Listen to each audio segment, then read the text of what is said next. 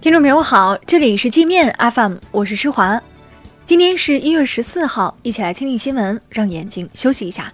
首先，我们来关注国内方面的消息。据海关总署数据，中国二零一八年进出口总值高达四点六二万亿美元，以人民币计超过三十万亿元，再创历史新高。中国二零一八年对美贸易顺差再次扩大，连续第二年刷新历史最高纪录。按人民币计算，去年对美顺差达二点一四万亿元，扩大百分之十四点七；以美元计价，顺差三千二百三十三亿，扩大百分之十七点二。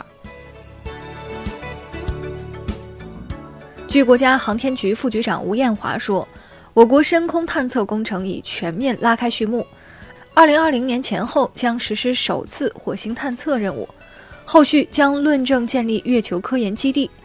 另外，今年年底左右将发射嫦娥五号，执行月面采样返回任务。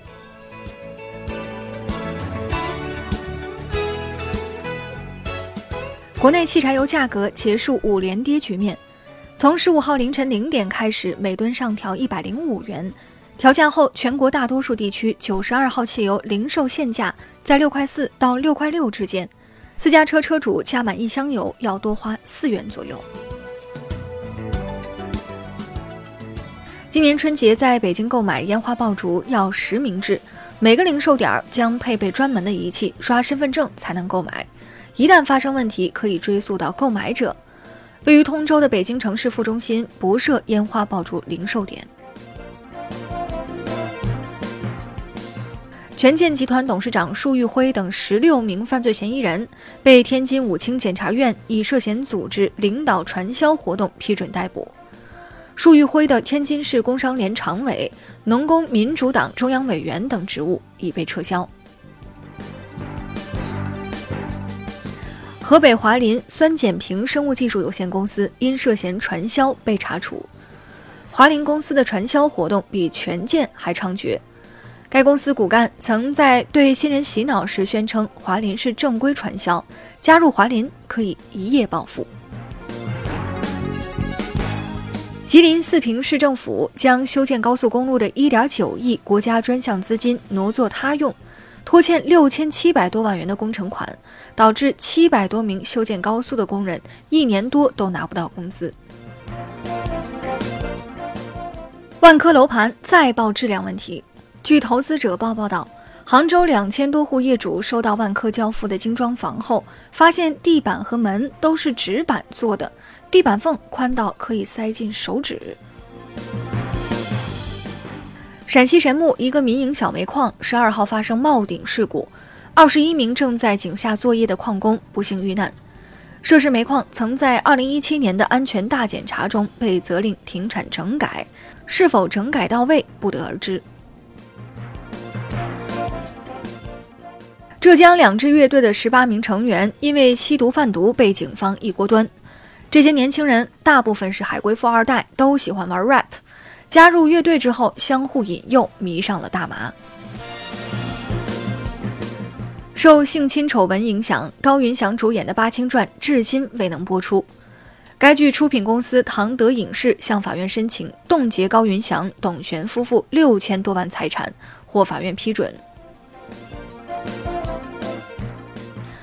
台湾民进党当局将颜真卿真迹祭侄文稿租借给日本展出，遭岛内网民痛批政治献媚。颜真卿的祭侄文稿是现存唐代书法的最高代表，被誉为天下行书第二。由于年代久远，极易损坏。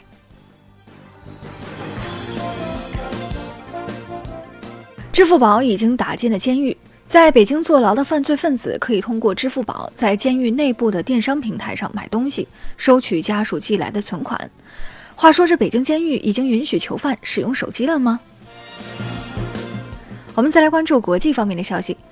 捷克总理巴比什公开承认，该国网络信息安全办公室有关华为产品危害国家安全的指控没有任何证据，误导了政府要求雇员停用华为设备的决策。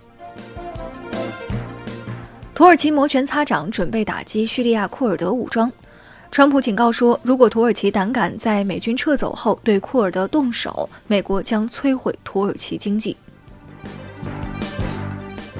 日本和法国正在进行一场无声的较量。在日本逮捕日产汽车的法国籍 CEO 卡洛斯·戈恩后，法国旧事重提，重新对日本贿赂国际田联高管、夺得2020年奥运会主办权一事展开调查。日方称，法国人的做法是政治报复。俄罗斯计划授予军方击落偷窥该国的外国飞机的权利。如果存在飞机故意坠落造成生态灾难、大量人员死亡或战略设施被毁的危险，军方可以直接向飞机开火，民航班机也不例外。俄专家称，这一措施符合国际惯例，美国也是这样干的。据读卖新闻报道，川普和金正恩可能于今年二月份在越南举办第二次会晤，双方高级外交官不久前均访问了越南。美方向朝方提出在越南会面的建议，朝方尚未作出正式回应。据日本国立感染症研究所报告，该国梅毒患者人数连续八年增多，2018年已到6900多人，其中二十多岁的女性患者增长比例最高，这是四十八年来日本梅毒患者人数首次突破六千人。那好了，以上就是今天节目的全部内容了。感谢您的收听，我是施华，欢迎您下载界面 APP，在首页点击试听，找到界面音频，更多精彩内容等着您收听。